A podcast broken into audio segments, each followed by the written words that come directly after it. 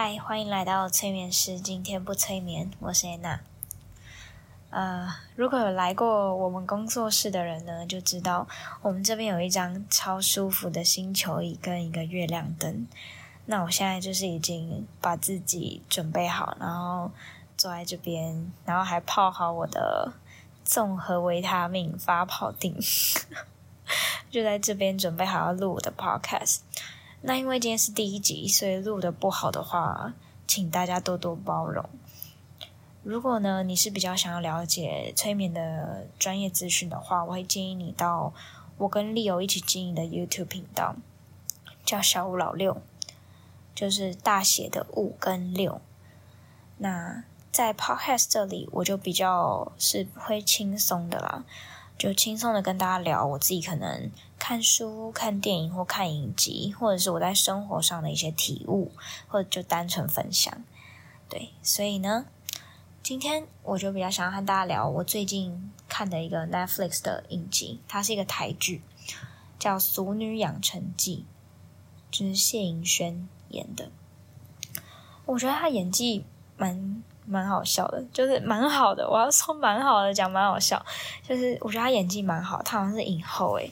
反正他之前好像是演舞台剧的。我觉得他的啊演技呢，你在看他演戏的时候，你会可以看得到一点舞台剧的影子。如果你去看，你应该就知道我在说什么。那他呃，我将要跟他分享的是最后一集里面的第一季最后一集里面的。一段话，然后是女主角陈嘉玲，她对自己的一个自白，算是自白吗？还是对自己的一段话啦？她就说：“亲爱的陈嘉玲，你是从几时开始忘记了？忘记了这辈子其实很长，长到你可以跌倒再站起来，做梦又醒过来。你又是几时开始忘记了？”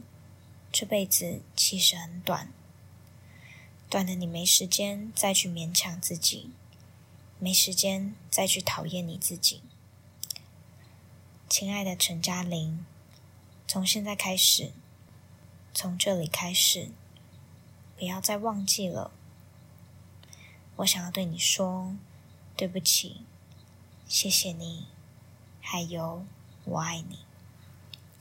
那他讲这段话的时候，其实是讲的是台语，但是因为我台语不好，我怕我念了大家会出戏，所以我就选择念国语。那如果想要听他原版的话，我会很建议可以去看一下这一段。那他其实整部戏里面都是很多亲情的元素，然后，呃，我自己是对亲情的。呃，主题完全无法抵抗，因为我本身哭点就蛮低的，但是对于亲情的，我又更更容易触动到我。对，因为像很多什么小狗啊、小猫啊，或者是友情啊、爱情，我也会哭，但是我觉得亲情是我最没有办法顶住的。对，我觉得那块是我心里比较脆弱的一块。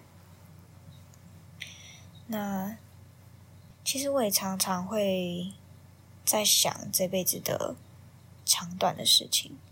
有时候比较低潮的时候呢，我就会觉得这辈子好像好长哦，到底什么时候会过完啊？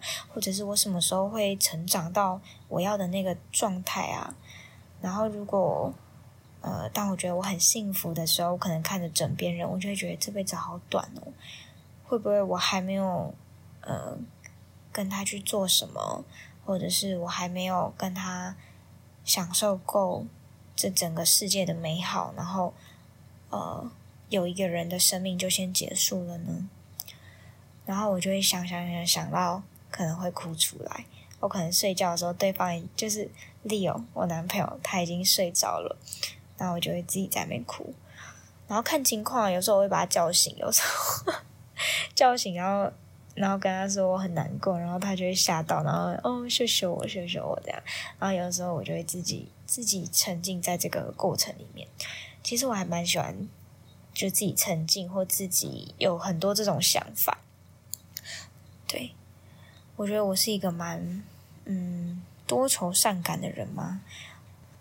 应该说脑中的画面感是非常多的。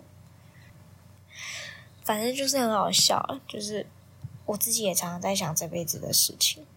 那我觉得他这里讲的很好，就是有时候可能真的会以为，呃，来不及了，有些人生中的事情来不及了。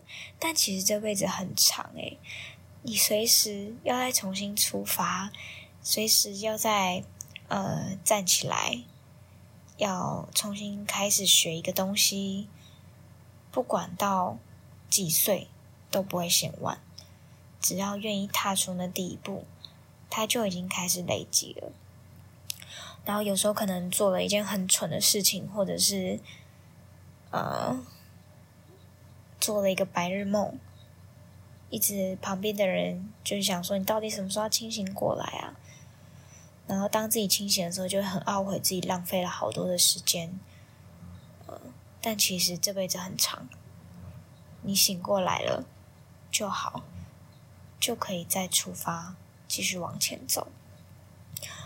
就是不要好像以为，反正这辈子就这样了。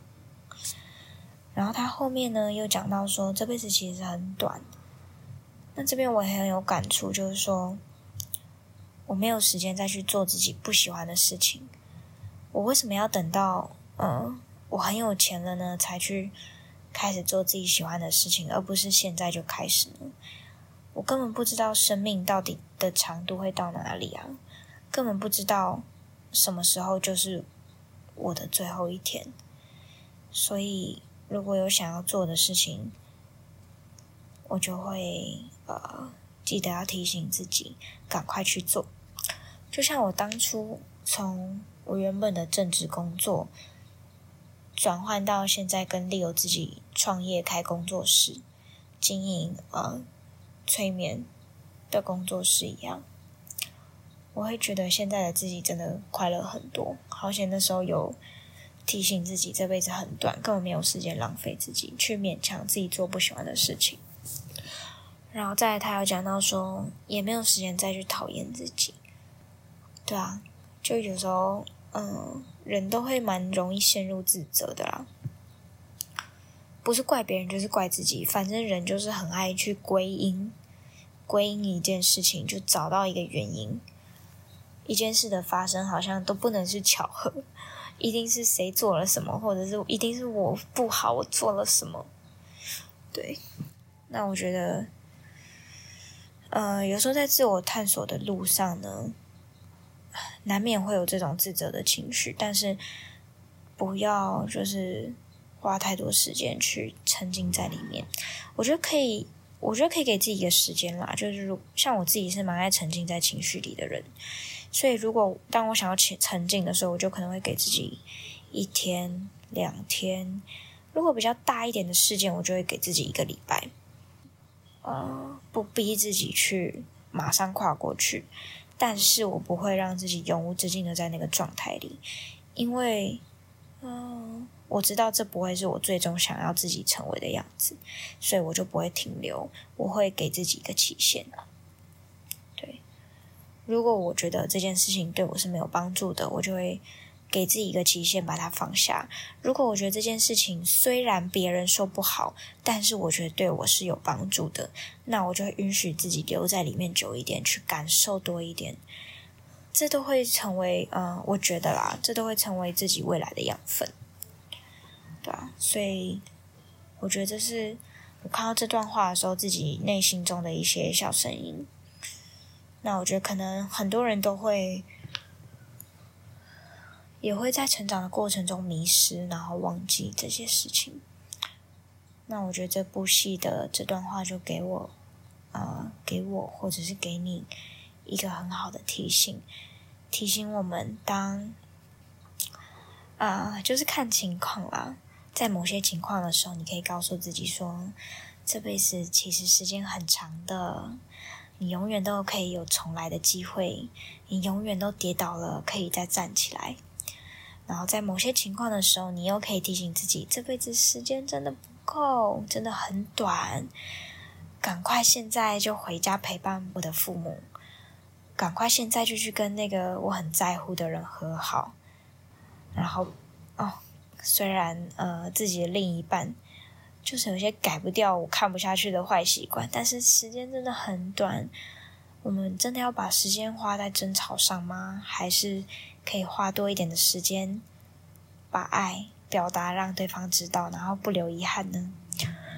所以我觉得这里面有很多呃小小的，就是如果你静下心来去想，这辈子时间很长，或者是这辈子时间很短的议题，你也会有很多新的想法。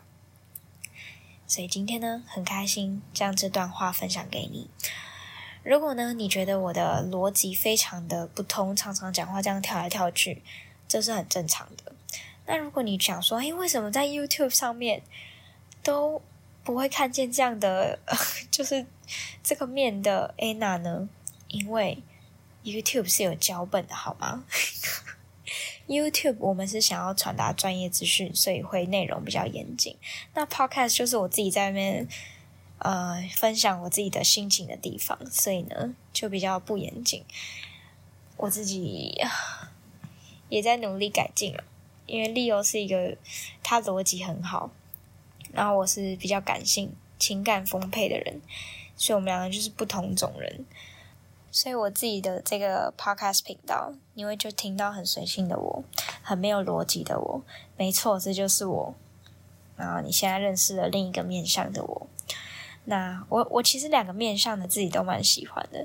我喜欢有逻辑的讲话的自己，但我也喜欢很轻松随便乱讲的自己。然后呢，你们一定不敢相信的是，我跟我朋友讲话可以更没逻辑，而且我可以很激动。反正时间还很久，就是时间还很长啦。未来我还会录很多集，然后你们就可以慢慢认识更多面向的我。对，那今天大概就到这边啦。现在是晚上十点五十分，推荐给大家这部《淑女养成记》。那就这样喽，晚安。